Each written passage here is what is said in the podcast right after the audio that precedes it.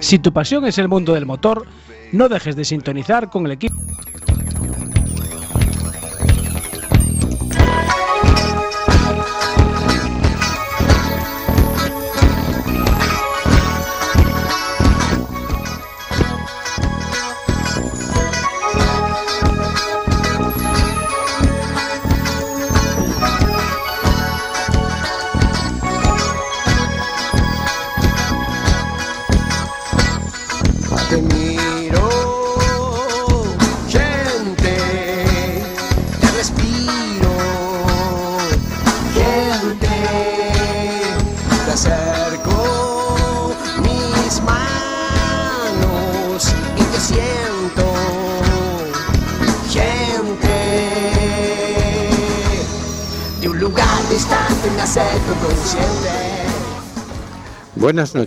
Conciencias. Vamos a nuestro mundo.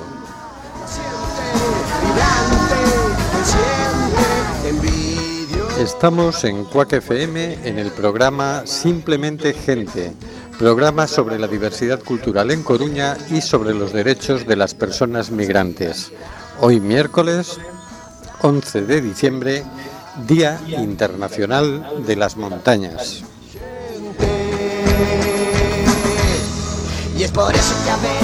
Volvemos a las ondas, volvemos a la frecuencia modulada. Estamos de nuevo en el 103.4. Las ciudadanas y ciudadanos tenemos derecho a comunicar, mal que le pese a la Junta de Galicia. CUAC resiste. Te respiro, gente, nos puedes enviar tus opiniones y comentarios en directo por WhatsApp al 644-737-303 o por Facebook a Simplemente Gente en Cuac FM. Nos encanta saber que estás ahí. Seguimos denunciando los vuelos de deportación de inmigrantes que realiza Europa por medio de las compañías Air Europa, Aeronova y Swifter. No vueles nunca con esas compañías.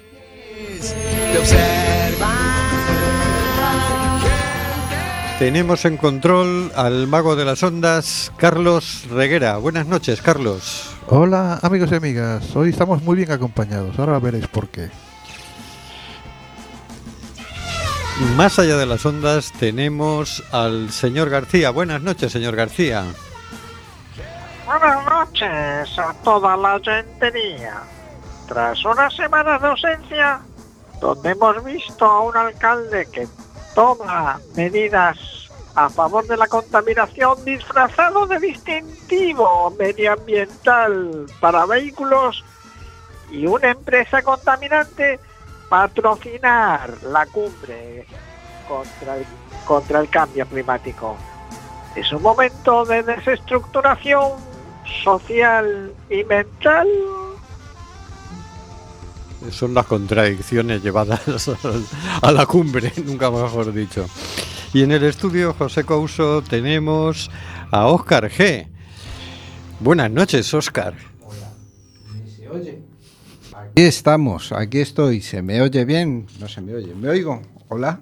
Estoy, yo, ¿no? Yo te oigo, pero más que nada porque estás aquí en el estudio. Mm, vaya, por Dios.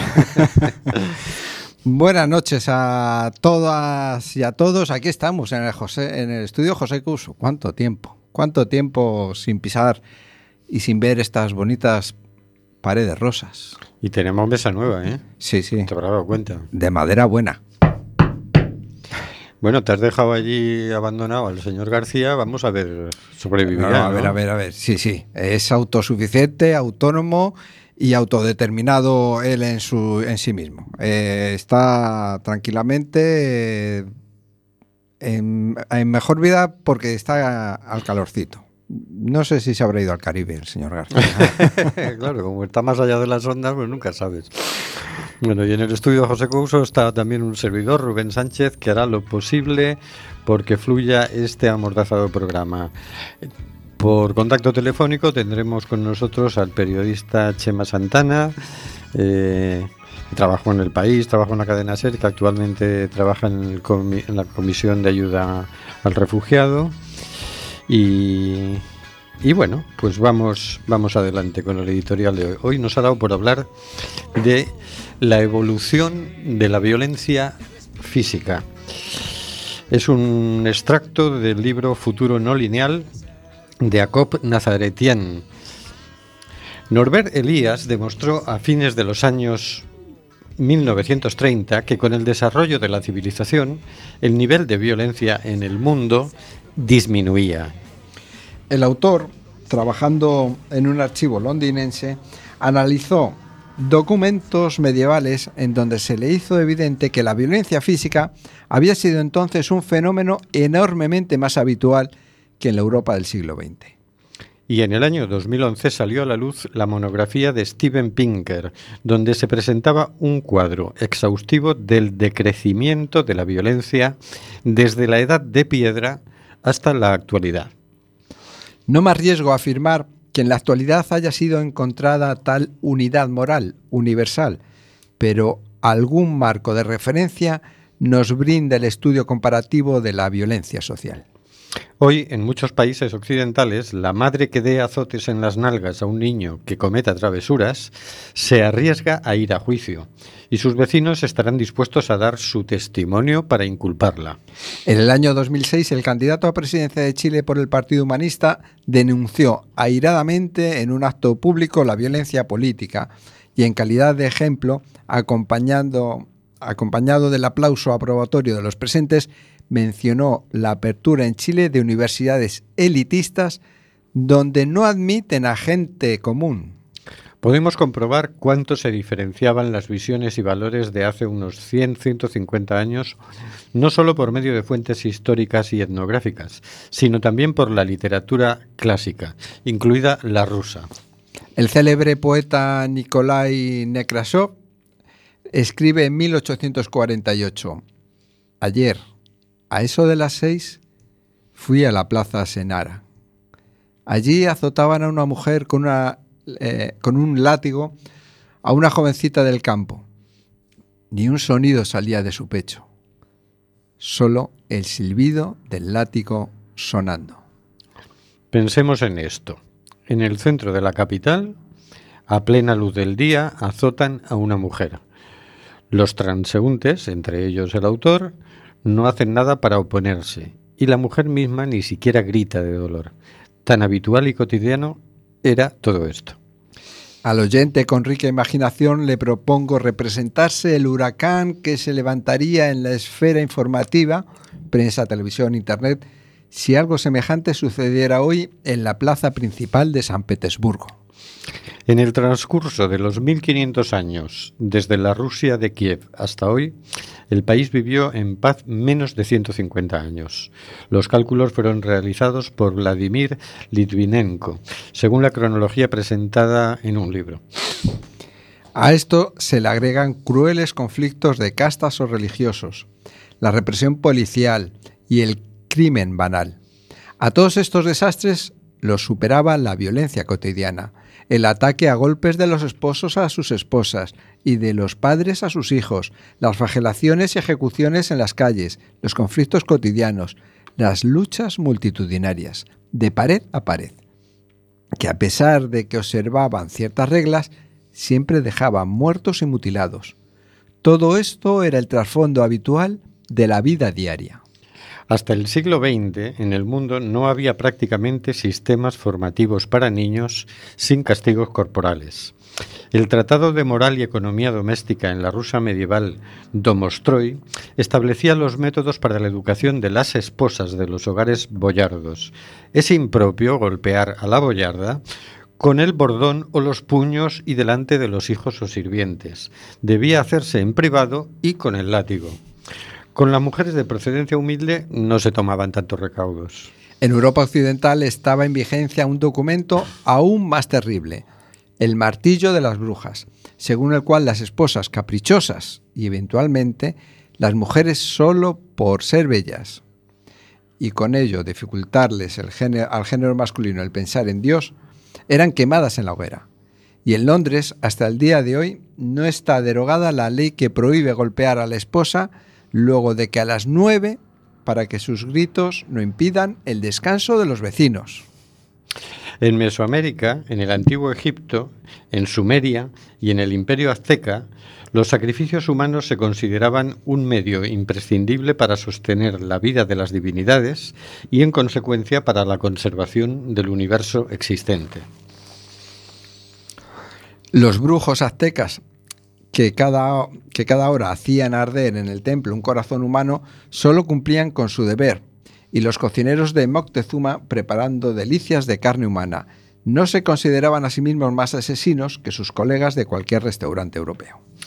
Tampoco se sentían así los blancos cazadores de cueros cabelludos indios que legalmente desarrollaban esta actividad aún a fines del siglo XIX. La lista de precios, publicada por el gobierno de California en 1889, fijaba los valores por el cuero cabelludo de un niño, una mujer y un hombre adulto. En África, los europeos cazaban bosquimanes. En el libro de la historia de Tasmania se relata cómo en el año 1830 los vasallos de la reina de Gran Bretaña se deshicieron de los molestos aborígenes saliendo en batida organizada. Fusilaban uno por uno a los pobladores de la isla. Dejaron viva a una niña herida de seis años, la curaron y, le y regalaron al gobernador para que la tuviera de monita en su casa. En la Europa del siglo XIX, matar a un ser humano ya era más difícil. Sin embargo, según el testimonio de los historiadores, hasta mediados de ese siglo, las ejecuciones públicas en las plazas seguían siendo el entretenimiento preferido de la plebe londinense. Una persona desconocida era percibida por la conciencia primitiva como monstruo y enemigo que merecía ser eliminado, a los ojos de un cazador paleolítico. Habitualmente las guerras eran proclamadas como santas y el genocidio en relación a los infieles era considerado un deber divino del buen cristiano o musulmán. Los clérigos y sus auxiliares verdugos se esmeraban en el endurecimiento de la tortura y las ejecuciones. Los sádicos inquisidores afirmaban que el sufrimiento físico daba a la víctima la última oportunidad para salvar su alma inmortal. Para establecer comparaciones entre épocas, los analistas han introducido un coeficiente intercultural de derramamiento de sangre, dado que la relación entre el número medio de homicidios en una determinada unidad de tiempo K y la unidad total de población P. Con el aumento de la densidad demográfica fue cada vez más fácil matarnos técnicamente, pero cuando los estadistas calculan el coeficiente de muertes violentas, se observa que cuanto más fácil resultó, menos muertes ocurrieron. Este índice ha ido cayendo durante milenios. En la primera década de este siglo, la humanidad llegó a récord histórico de no violencia. Es decir, considerando las diversas formas de violencia, en total, según los datos de la ONU y de la Organización Mundial de la Salud, violentamente murieron 500.000 personas en un año, lo cual era menor que la cantidad de suicidios, 800.000. La cifra es terrible, pero comparado con la cantidad de seres humanos en la Tierra, que estaba alcanzando 7.000 millones, el coeficiente de, derramamiento de, derramamiento de sangre es incomparablemente pequeño con todas las épocas anteriores. Sigamos pues avanzando, incorporemos la no violencia activa como metodología de acción, tanto física como económica, racial, religiosa, de género e institucional.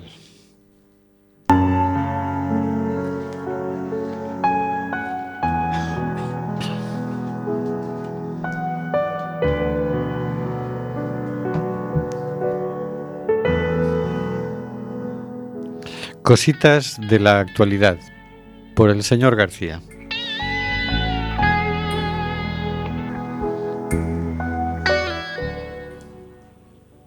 Volvemos con la sección tras un par de semanas de obligada ausencia y nos sumamos a la campaña de solidaridad con Julian Assange. Una campaña en la que participan diferentes medios de comunicación y que hemos recogido de la Agencia Internacional de Noticias Presenza, presenza.com, que bajo los hashtag, hashtag Assange, hashtag Julian Assange, hashtag Assange, hashtag Wikileaks, hashtag Canless for Assange, nos informan de que el periodista Julian Assange lleva semanas en régimen de aislamiento en una prisión militar inglesa. Está detenido, lo que constituye una forma de tortura de acuerdo con todos los derechos humanos. El hombre que nos hizo, que no hizo otra cosa que hacer público los crímenes de guerra de los Estados Unidos en Irak, el hombre que durante años fue obligado a exiliarse en la Embajada de Londres de Ecuador, ese hombre se sienta sin cargos, sin base legal y casi sin contacto con el mundo exterior en el Guantánamo británico.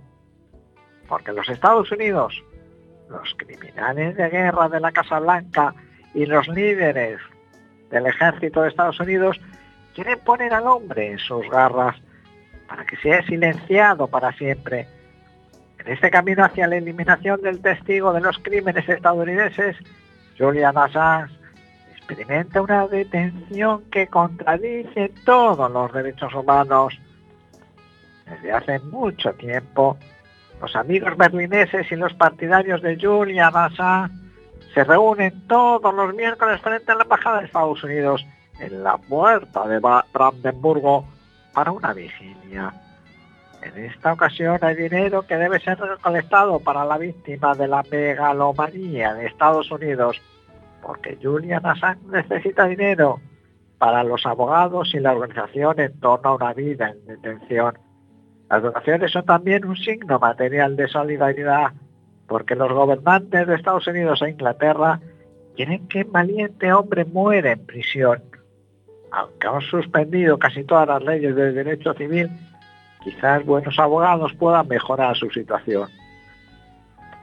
La noticia de esta nueva vigilancia solidaria les llegará sin duda. Puede que no sea mucho, pero es mucho más de lo que los silenciosos y cobardes medios de comunicación alemanes pueden conseguir. Es más que un gobierno alemán dispuesto a hacer eso. Le gusta hablar de derechos humanos, pero prefiere un silencio mortal en el caso de Assange.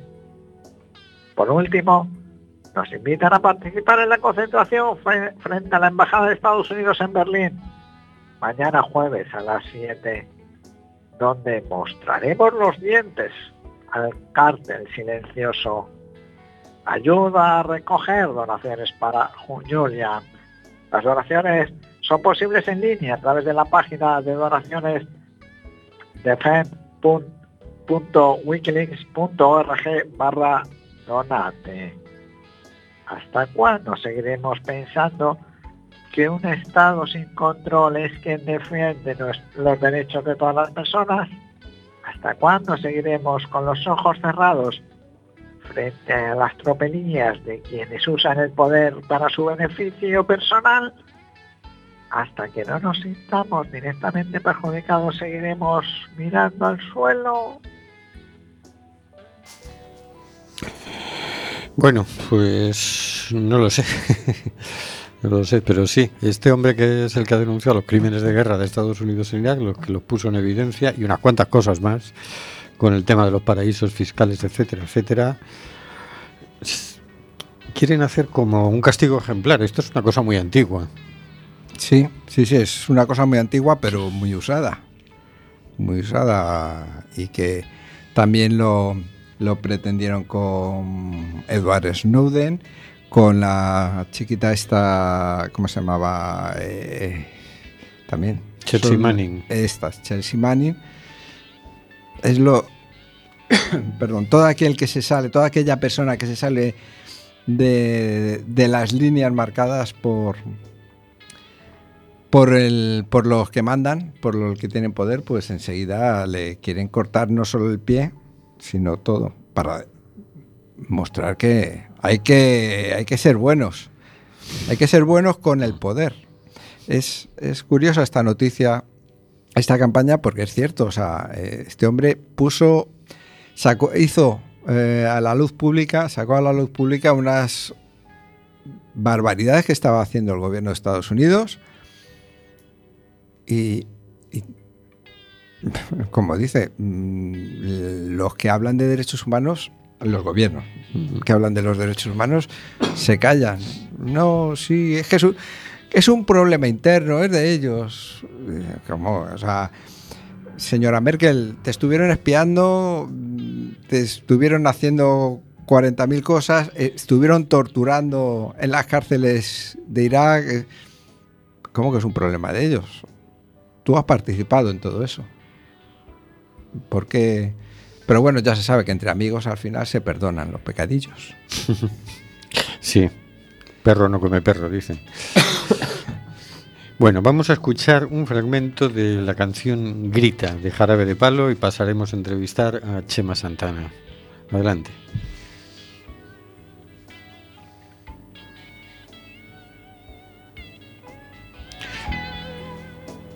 Vamos a, rellenar un poco el hueco mientras aparece la canción. Ahí estamos.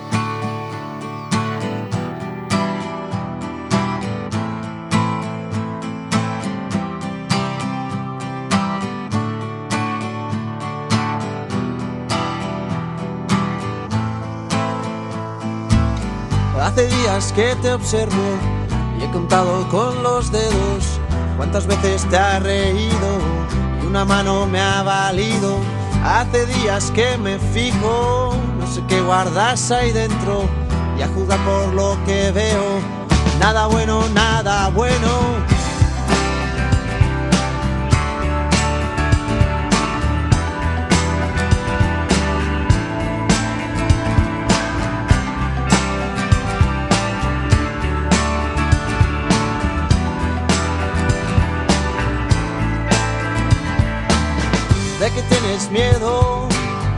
Reír y a llorar luego, a romper el hielo que recubre tu silencio.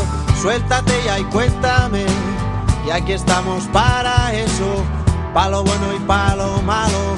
Llora ahora y ríe luego, si salgo corriendo, tú me agarras por el cuello, y si no te escucho, grita, te tiendo la mano tú agarra todo el brazo y si quieres más pues grita.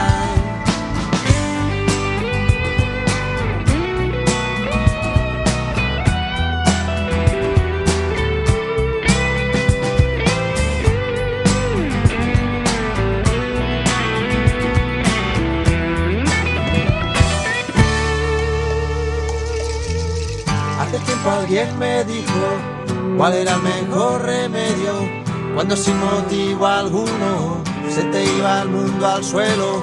Y si quieres yo te explico en qué consiste el misterio, que no hay cielo, mar ni tierra, que la vida es un sueño, si salgo corriendo. Chema Santana es periodista, actualmente trabajando en la Comisión Española de Ayuda al Refugiado y anteriormente en El País y la cadena SER. Gracias por concedernos la entrevista y buenas noches, Chema. ¿Qué tal? Muy buenas noches a todos. Ayer tuvimos en La Coruña la ocasión de ver el documental titulado El naufragio, que tiene guion de Nicolás Castellano, en el que se reflexiona sobre la narrativa de los medios de comunicación sobre la llegada de pateras y cayucos, tanto por el estrecho como por Canarias. Uno de los periodistas entrevistados concluye que, hacia el final del documental, dice, hemos fracasado en la narrativa de estos hechos porque la respuesta social no se corresponde a la gravedad de lo que lleva sucediendo ya 30 años. ¿Qué opinas tú sobre cómo se publica en los medios de comunicación este tema? Yo creo que, bueno, ah, de alguna manera la, respuesta social debe venir por ahí, por la sociedad. La demanda de información debe venir por ahí, por la sociedad, que efectivamente los periodistas probablemente y las periodistas probablemente podamos mejorar, bueno, probablemente no, podemos mejorar sustancialmente nuestra forma de trabajar, pero eh, no somos los salvadores, no somos los que debemos movilizar a la sociedad, porque al final en nuestra función es, contar historias, ¿no? Eh, eh, no, no, no, podemos estar pendientes de, bueno, no sé cómo trasladar, me, me enfrento a esta reflexión en numerosas ocasiones y siento que los periodistas nos damos demasiada importancia a la hora de la movilización social y, eso es algo que también debe de permear por otras capas, por otras partes de la, de la sociedad, por ejemplo, por la, por, la, sociedad civil organizada, por poner un ejemplo, ¿no? Porque aunque, bueno, los periodistas estén contando eh, determinadas historias eh, de forma constante durante 25 años, por ejemplo, como es el caso de Canarias, el hecho de que no haya una movilización no siempre quiere decir que los periodistas han fracasado en la forma de contar la historia, sino que bueno, pues de alguna manera en la sociedad eh, eh, en la sociedad ha permeado de forma que no ha causado movilización sino que bueno ha, causado otro tipo de reacciones por ejemplo en el caso de Canarias una acogida más hospitalaria que en muchas partes de Europa por poner un ejemplo ¿no? pero sí mm, en numerosas ocasiones nos enfrentamos a qué hacemos mal los periodistas o por qué los periodistas no hacemos o no llegamos a o no conseguimos determinadas cuestiones. Y es que creo que los propios periodistas se dan demasiada importancia, nos damos demasiada importancia dentro del rol en el que nos toca ocupar en la sociedad, más aún cuando en la actualidad, por poner un ejemplo, no somos ni mucho menos, eh, ni, y está bien que así sea, los únicos transmisores de información, ¿no? Así es, porque hoy en día ya hay mucho medio, digamos, alternativo. Cualquiera nos convertimos bueno, en... y ya no medio alternativo, sino personas que están presentes y que están contando y que a uno le puede dar la credibilidad. Yo no necesito que alguien sea periodista para confiar en ella. Es más, cuando un periodista es de determinados medios me hace desconfiar. Con esto no quiero decir que todas las personas que tuitean o que cuelgan posts en Facebook o Instagram o, cualquier red social estén haciendo periodismo o estén diciendo la verdad. No, no quiero decir esto. Sí quiero decir que el monopolio de la información ahora mismo no está en manos de las empresas informativas y eso es una suerte. Sin embargo, te dices, bueno, yo entiendo la, la idea, ¿no? es decir, no, no sois, el periodismo no es la clave de, que haya una respuesta social, no deja de ser un elemento más de la sociedad y, y, no es el responsable de que los demás den una respuesta o no, es decir, pone su granito de arena, pero es un granito de, arena. Hay, un, hay un ejemplo que siempre se pone, ¿no? que, que la, la, movilización de la, la, primera manifestación por el 15 de marzo, eh, cuando se convocó a la rueda de prensa, no fue nadie. No fue ningún periodista, o uno, creo recordar, y la movilización fue masiva. Eh, al, al, Día de la Mujer del año pasado, el 8M, no se le dio la importancia que sí que tenía realmente en la sociedad. Es decir, en ocasiones la sociedad va por un lado y el periodismo va por otro. ¿no? Entonces, bueno, pues por ahí yo mm, no le doy tanta importancia al periodismo como, como a la sociedad que creo que es la que tiene la llave. ¿no? Antes de ayer salió un titular en Antena 3 que se hacía eco de una noticia de un periodista del Levante, de Valencia, de que en Denia, eh, en, Antena 3 lo titulaban así, eh, un inmigrante salva la vida a un hombre en un incendio. Algo así, No, no, algo así no, así. Así así de negligente y así insultante. Se trata, se trata de la Show, un, un, senegalés de 30 años que vive en Denia, conocido como Gorgi. Efectivamente, el, su vecino de, de arriba, una persona con, con movilidad reducida, eh, sufrió un incendio y el tipo no dudó en subir y, sacar a su vecino a hombros sabiendo que si llegaba la policía se exponía a que lo pudieran detener. Y eso que la ya tiene, tiene un hijo y familia aquí, ¿no? Es decir, se, se, exponía a una situación muy grave y, y aún así lo hizo, ¿no? Eso por un lado. Eh, mm, me parece que es de buen vecino, ¿no? Y muchas veces yo, o por lo menos nosotras aquí desde, el ámbito en el que trabajamos, hablamos de vecinos y vecinas, ¿no? De, las personas con las que con las que convivimos, que al final son conciudadanos y conciudadanas con los que con los que estamos sean de donde sean, ¿no? Al final el vecino de cada uno de los oyentes que te está escuchando, Rubén, eh, que nos está escuchando, pues no deja de ser más que eso, un vecino, da igual de donde sea. Claro. Eh, sin embargo, el titular negligente eh, de, Antena 3 pues es una de esas cuestiones eh, que, se puede llamar microracismo o racismo con letras mayúsculas, que no digo que sea de forma a ciencia cierta que sea intencionado, pero tanto si lo es como si no lo es, es una negligencia en cualquier caso.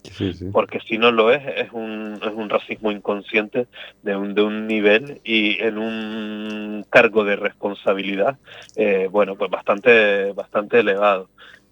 Yo, bueno, desde aquí denunciar que, vamos, que, ese tipo de prácticas no es la primera vez que se da eh, y que se da de forma constante. Hace poquito también leí un titular que era la selección afrofrancesa de baloncesto, ¿no? Porque la selección de baloncesto francesa hay negros como en Francia y hay más negros que blancos y, y le llamaba la selección afrofrancesa, ¿no? Y es como, wow pues bueno, pues en eso estamos, ¿no? Y parece que los negros siguen estando solo en África. Sí, es una cosa. Tú estás trabajando en cómo comunicar correctamente cuestiones que tienen que ver con inmigración, refugio, etcétera. ¿Qué, sí, bueno, tanto, como correctamente, Rubén, me, parecería un, un, exceso por mi parte. Pero bueno, sí damos unas nociones después de nuestra experiencia de cómo consideramos que que se puede establecer un diálogo más ágil, más actualizado y más eficaz sobre todo entre la propia sociedad, ¿no? Es decir, cómo, cómo abordar los diálogos con personas que piensan con, de forma distinta a nosotros sin, sin recurrir al enfrentamiento, a la lucha, a la pugna, sino al intercambio de ideas y al respeto mutuo. Mm. Ajá. Ayer, en, su discurso de toma de posesión, el presidente argentino eh, decía, una de las cosas que yo quiero para cuando termine mi, mandato es poder decir que este fue el gobierno que consiguió que en la mesa familiar personas con distintas ideas, distintas ideologías pudieran discutir amablemente sus diferencias y podamos liberarnos del, odio que hoy en día eh, está instalado en Argentina. Una cosa un poco así entiendo que tenemos que producir, eh, sobre todo las personas que estamos en los medios, ¿no? Bueno, sí, de alguna, de alguna manera las personas que están en los medios sobre todo, sobre todo tienen la responsabilidad de respetar al oyente. Respetar al oyente trasladándole informaciones veraces o opiniones fundadas, eh, no siendo alarmista, no siendo incendiario, bueno, pues mm, cumpliendo con un decálogo ético de, estar delante de, un medio de comunicación que es que no te estés comunicando directamente con otra persona, sino que te está propagando el mensaje mucho más allá, ¿no? Eh, yo abogo por esa responsabilidad en todos los círculos de diálogo que, uno establece, ¿no? Y, nosotros en nuestro trabajo, por ejemplo, aquí en la Comisión Española de Refugiados, uno pudiera pensar que trabajamos con personas migrantes solo, ni muchísimo menos. Nosotros nos reunimos con, bueno, pues, grupos sociales de todo tipo, eh, con más tolerancia y con menos tolerancia a las personas no nativas, a las personas que han llegado de otros lugares, que nacieron en, otros lugares y han llegado a Canarias, y, tratamos de establecer el diálogo. Hay, hay, veces que el diálogo es más limitado, hay veces que, se expande más, y, sin duda lo que lo que tratamos es de que, al final de la cita eh, concluir con un abrazo, con, con respeto, con un saludo y, con la comprensión de bueno de que, de que las otras personas que estaban presentes en la, reunión pues son por, por, por, su interior corre la misma sangre por todas no mm. entonces bueno pues de alguna manera trasladar ese mensaje de eh, puedes pensar distinto es, es, es natural es normal y es sano que pensemos distinto pero eh, pongamos el respeto a la otra persona, sea quien sea, sobre la mesa, ¿no? Y a cumplir con nuestros derechos y también con nuestros deberes de, ciudadanía. Y lo digo por los nativos y también por las personas que llegan, todos y todas tenemos deberes y derechos de buen conciudadano que, debemos cumplir y, creo que ese mensaje de fraternidad, ese mensaje de, bueno, pues solo aquí no vamos a ningún lado, aquí tenemos que ir todos juntos de la mano y, defendiendo los derechos de todas y todas las personas. ¿no? Lo que no debiéramos permitir, Rubén, perdón que te diga esto, pero no debiéramos permitir en, ningún momento es que ninguna élite social o política eh, generase procesos de competencia social entre las clases populares, entre las clases más bajas, entre, entre el pueblo llano. Es decir, que no echen, no permitamos que echen a pelear a los pobres de aquí con los pobres de otro lugar. Estemos todos juntos en esa batalla porque es solamente así como vamos a poder reclamar derechos para todas las personas por igual, ¿no? Dando igual el lugar donde, donde hayas. Sí, yo recuerdo encontrarme aquí en una parada de autobús una persona que dormía ahí en, un metido comercial en la parada de autobús y se levantó para pedirme fuego y, y nos pusimos a conversar. Y entonces se quejaba de, de que, claro, iba a la Cruz Roja y, claro, le a veces no llegaba para todos porque le daban de comer a inmigrantes. Y tú dices, es que los de aquí teníamos que ser primero, ¿no? Y era, yo esas cosas me enfadan mucho enseguida porque digo, no, mira, es que quien se está llevando el dinero no son los inmigrantes, es la, es la banca. Aquí hay, de sobras. La banca o quien sea, a veces no es la banca, a veces el enemigo no está tan, tan arriba o tan etéreo, ¿no? A veces, bueno, está mucho más cerca de cada uno de nosotros, ¿no? Eh, a veces es, la propia intolerancia con la que tratamos al otro, a veces no mm, mm, no midiendo lo que compramos, por ejemplo, ¿no? Y cuando consumimos de más y tiramos comida, eso también es el enemigo. El enemigo de, es decir, al final se trata de, bueno, un cambio de hábitos y, de tener más la solidaridad en la mano y, el consumismo más olvidado, ¿no? Y, bueno, de alguna manera expandir un poco la, generosidad, y no solo por estas fechas lo digo, ¿eh? sino, bueno, en, general acercarnos más y saber más de, de las otras personas, pero yo aquí siempre digo también que, que es un ejercicio de corresponsabilidad, ¿no? Eh, y decían derechos y deberes y, esto siempre se lo decimos a las personas con las que trabajo, ¿no? con las que trabajamos, que, hombre, que uno que una persona que viene a vivir aquí también tiene unos deberes como conciudadano, por ejemplo, no ser hermético, eh, ser abierto a la sociedad a la que está llegando, tener intención de integrarte, no solamente en lo laboral, sino también, pues bueno, pues entregarte a la sociedad para que la sociedad te conozca un poco, ¿no? Y conozca más sobre tu cultura, hablar de tu cultura.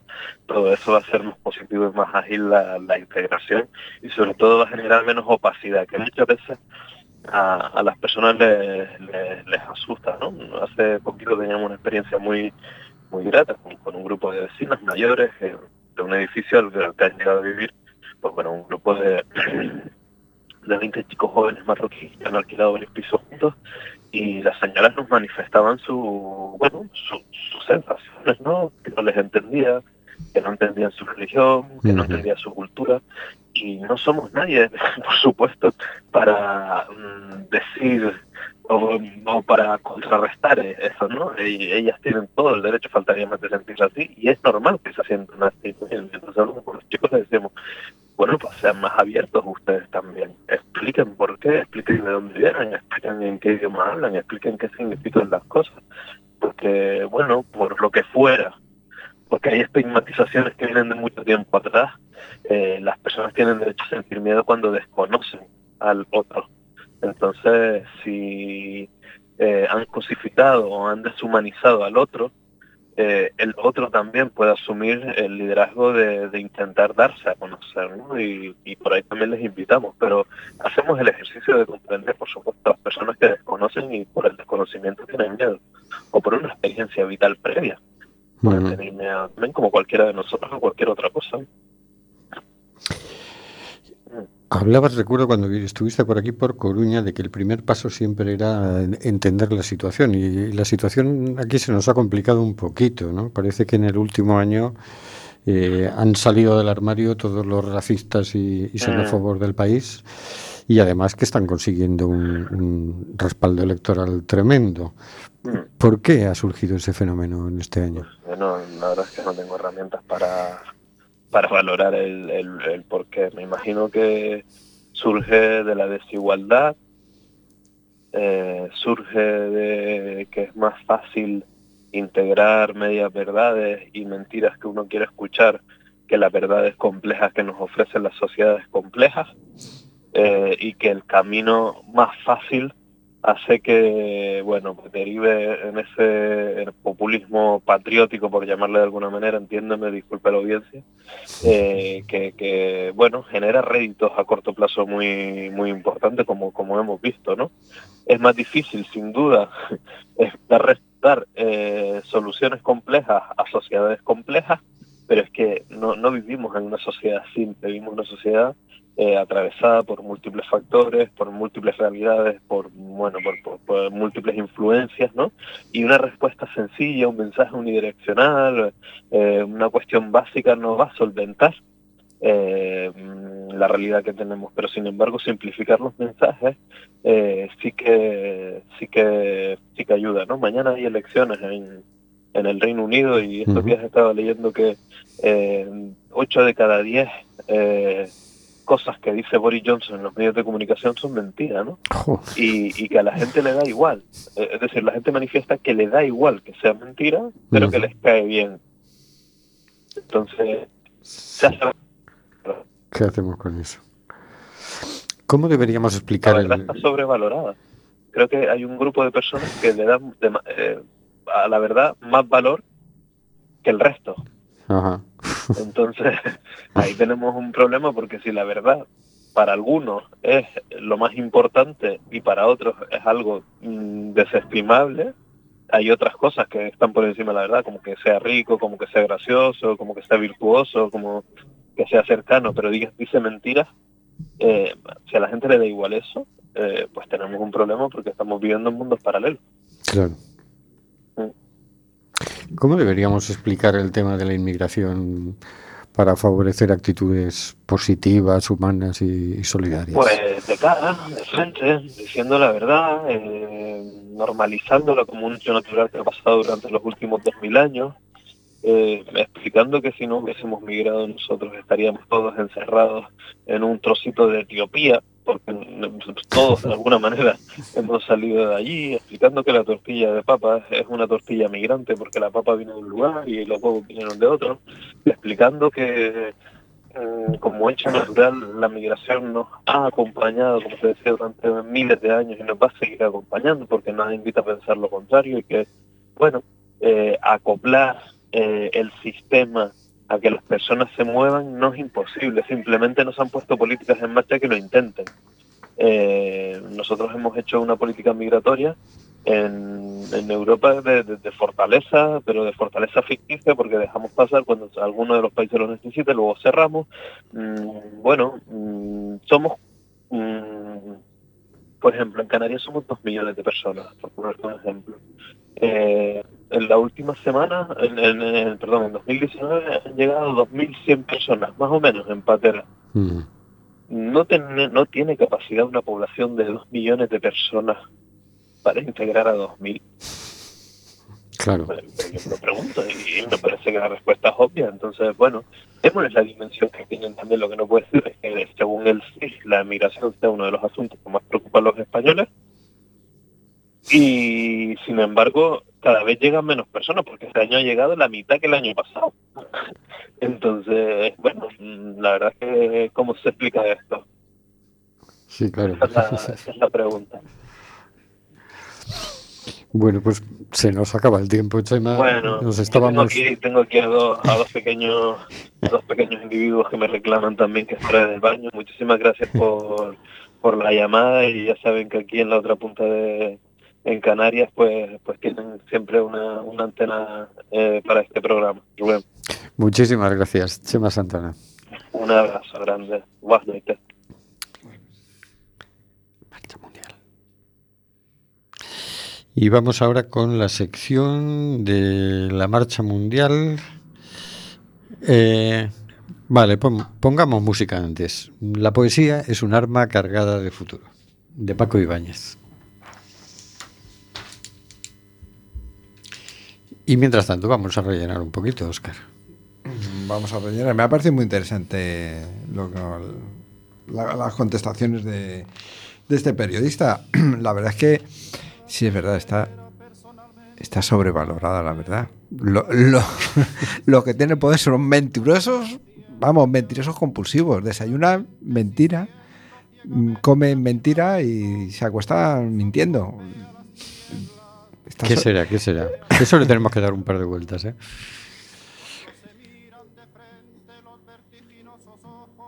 Bueno. sigue de fondo ahí Paco Ibáñez. De las bárbaras terribles, amorosas crueldades, amorosas crueldades. Poesía para el pobre, poesía necesaria como el pan de cada día como el aire que exigimos trece veces por minuto para ser y en tanto somos, dar un sí que glorifica. Porque vivimos a golpes, porque apenas si nos dejan decir que somos quien somos. Nuestros cantares no pueden ser sin pecado un adorno, estamos tocando el fondo estamos tocando el fondo. Maldigo la poesía concebida como un lujo cultural por los neutrales, que lavándose las manos se desentienden y evaden.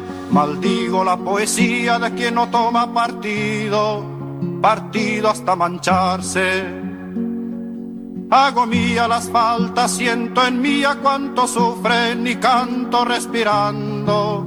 Canto y canto y cantando más allá de mis penas, de mis penas personales. Me ensancho, me ensancho.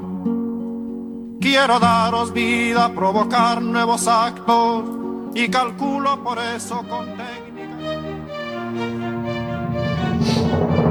Nos hemos enamorado de una palabra, la más hermosa de todas, la única que describe algo que no hay, paz.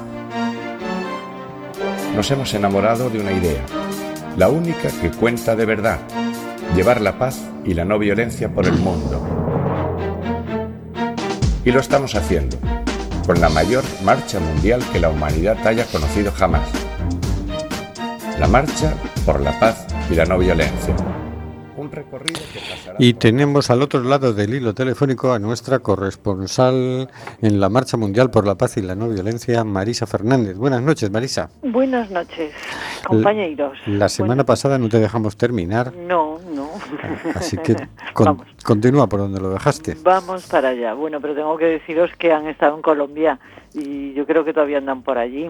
Eh, entonces, eh, es que allí han armado una fiesta, vamos, el aeropuerto de Bogotá al recibiros, pues tomaron el aeropuerto directamente la gente que les estaba recibiendo Ajá. y eh, de inmediato se sumaron a las movilizaciones que los movimientos sociales tienen convocadas en Colombia, en concreto en Bogotá, ese día.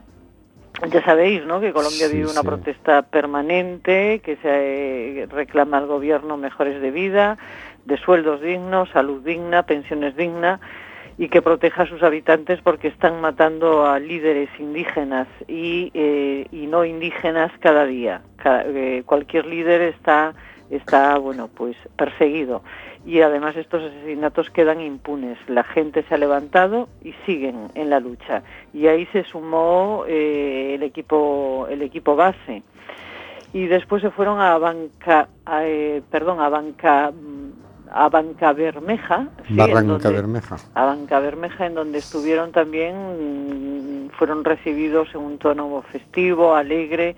Bueno, han armado una gran fiesta eh, los colombianos y colombianas. Y eh, hicieron una presentación muy amplia de, lo- de la marcha mundial y la, el modo que dijeron que se sumaban a la marcha es desde nuestra ciudad. Nos sumamos a este gran hito internacional que, se dio, que dio inicio el pasado 2 de- 2 de octubre, Día Internacional de la No Violencia, y que está recorriendo el mundo, donde se exalta desde las múltiples y diversas formas de la expresión humana la no violencia activa como estilo de vida y metodología de acción. Y ahí queda eso, de los bancarrejanos o- y rejanas. Bueno, y nos venimos a Europa, dejándolo en donde lo hemos dejado, eh, nos vamos a Italia.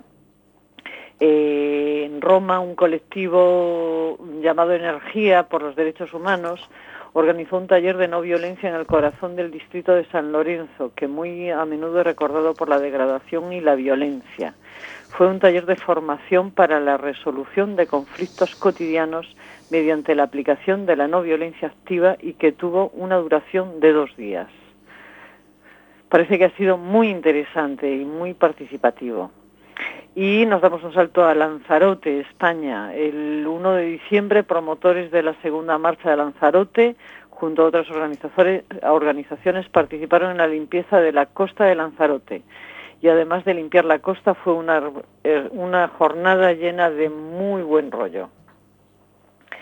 Eh, nuevamente en Italia, en Villa Vicentina, eh, realizaron unas jornadas por los derechos de las niñas y los niños durante la semana, du- durante una semana.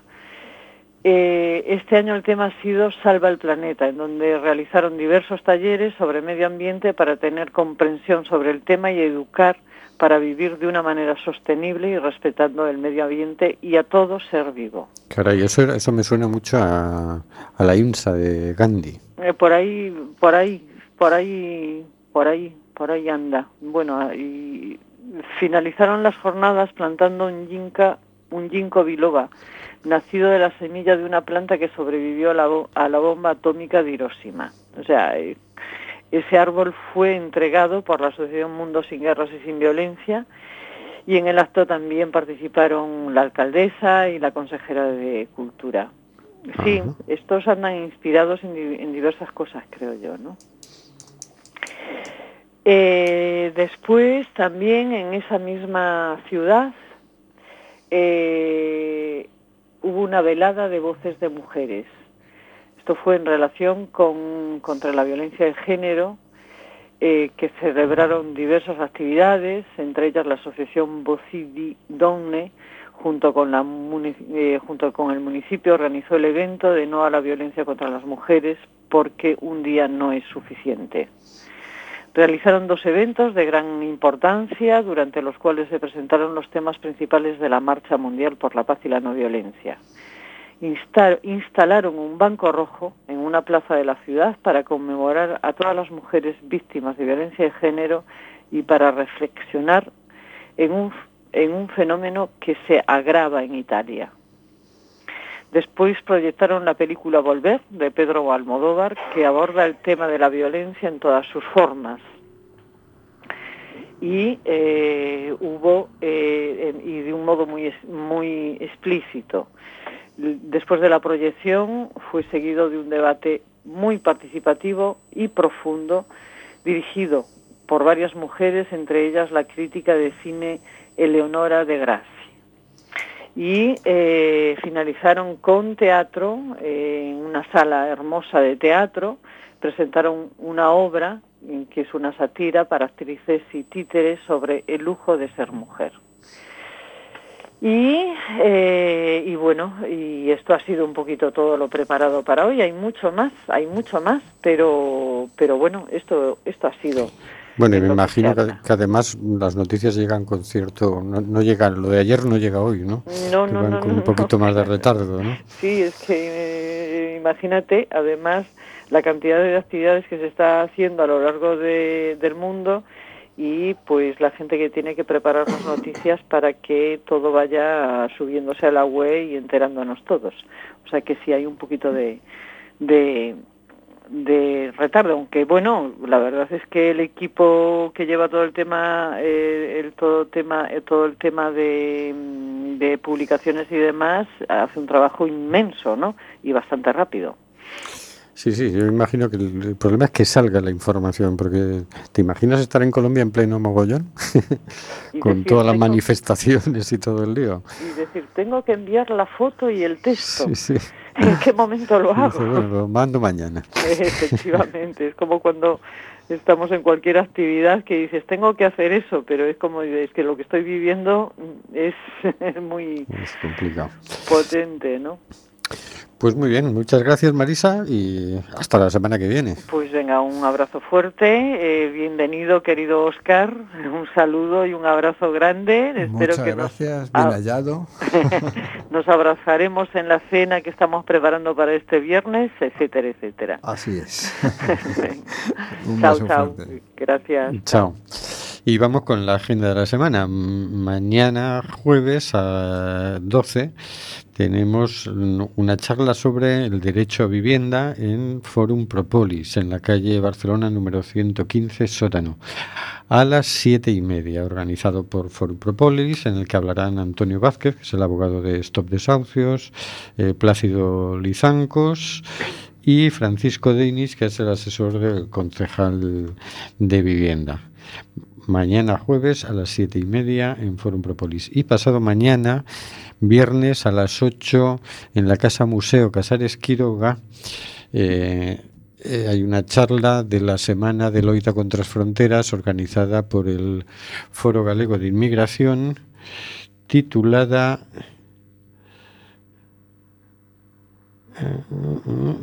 Rubén está buscando por WhatsApp el cartel. Loita contra o patriarcado e o colonialismo, que lo dará eh, Warmi. A las 8 en la Casa Museo Casares Quiroga. El lema de la semana de Loita contra las Fronteras es eh, Ley de Estranchería, Exclusión y Violencia. Y el título de la charla de mañana es Racismo social e institucional loita contra o patriarcado e o colonialismo. Promete ser moi interesante. E con isto ya nos, nos despedimos hasta el próximo miércoles, que será el último programa de este año, porque al otro miércoles es 25 de diciembre y no queremos distraeros de vuestras obligaciones familiares. Y al otro miércoles será 1 de enero, que también eh, pues hay que estarse comiendo los restos de la noche vieja y no, vas a estar poniendo la radio. Así que eh, ahí nos cogeremos nuestras vacaciones hasta el siguiente 8 de enero, ¿no? Y entonces, bueno, nos queda un programa todavía de este año, que será el miércoles que viene y contamos con vosotros. No olvidéis de seguirnos por Facebook, por Twitter, por Instagram, de leer nuestro blog y, de hacer, hacernos las indicaciones, comentarios y felicitaciones navideñas que consideréis pertinentes. Hasta luego, Carlos. Bueno, hasta la semana que viene, amigos y amigas. Hasta luego, señor García. Hasta la semana que viene, último programa del año y después a comer los canelones. Hasta luego, Oscar. pues sí, hasta la semana que viene. Hay que, hay que despedir bien el año. Hasta luego, queridas y queridos oyentes.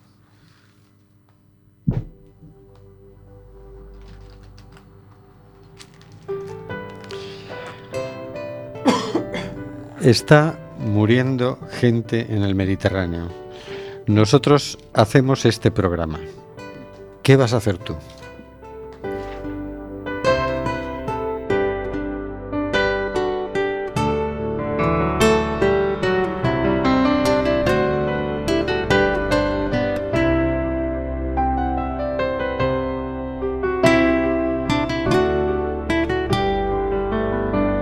De Amazonas nos llega alimenta al hijo que vive en Chalpí. Y en Namibia se escucha el ronquido, inquieto y dormido, del nevado del Ruiz. Mientras que hoy la pampa abraza Berlín. Coliseo